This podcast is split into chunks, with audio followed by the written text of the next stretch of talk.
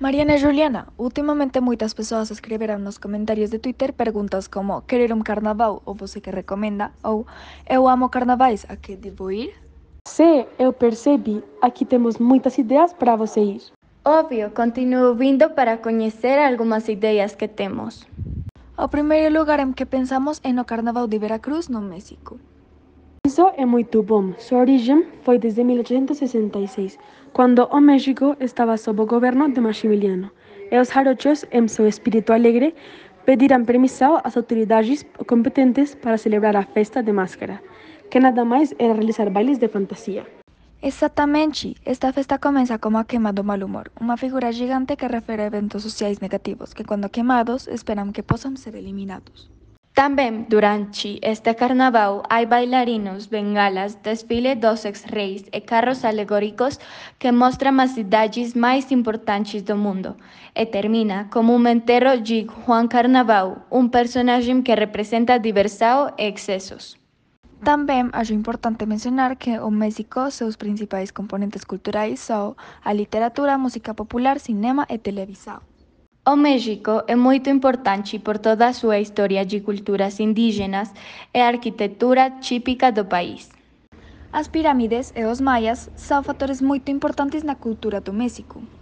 O México é muito importante para toda a sua história de culturas indígenas, arquitetura típica do país, gastronomia e outros festivais que acontecem naquele país, como o Dia dos Mortos. Mas, Juli, quando é que este carnaval acontece? O Carnaval de Veracruz acontece de 19 a 25 de fevereiro todos os anos, nove dias antes da Quarta-feira de Cinzas. As festas organizadas são repletas de música, cores e fantasias.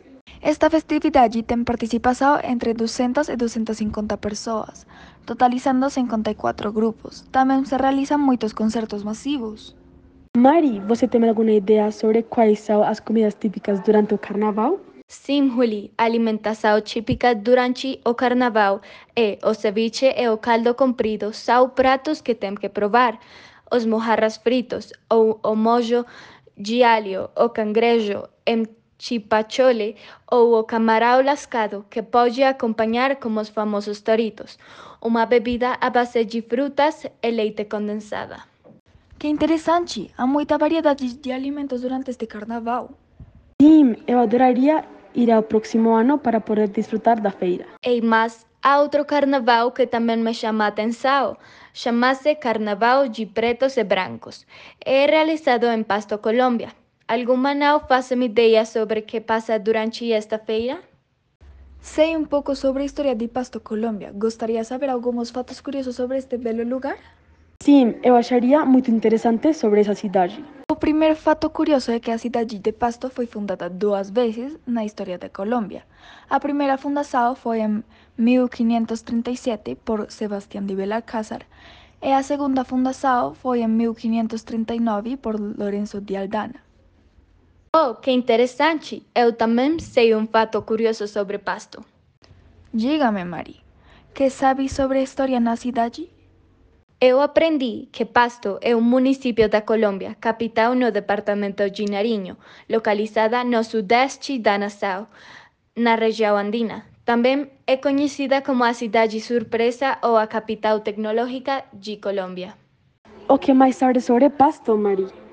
Outro fato curioso que também sei faz um tempo é que é uma cidade muito religiosa, graças a seus antepassados, especialmente por a construção de igrejas bastante importantes há mais de dois séculos. Meu último fato curioso é que a capital de Nariño está entre as cidades com melhor qualidade na Colômbia.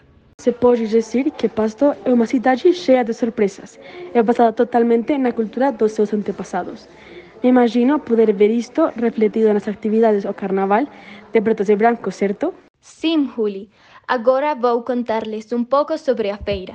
O Carnaval de Pretos e Brancos celebra-se de 2 a 6 de janeiro todos os anos. Tem uma duração de 5 a 6 dias de celebração. É muito divertido e tem muitas atividades para fazer, como os desfiles de carros alegóricos, compras infantis com base nos seus antepassados e os desfiles coreográficos que representam o carnaval.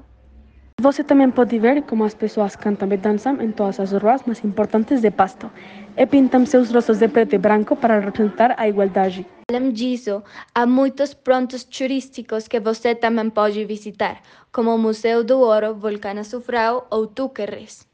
Não se esqueça de Bulsão Galeiras, Laguna Verde e Laguna Negra, que também são lugares que você deve visitar.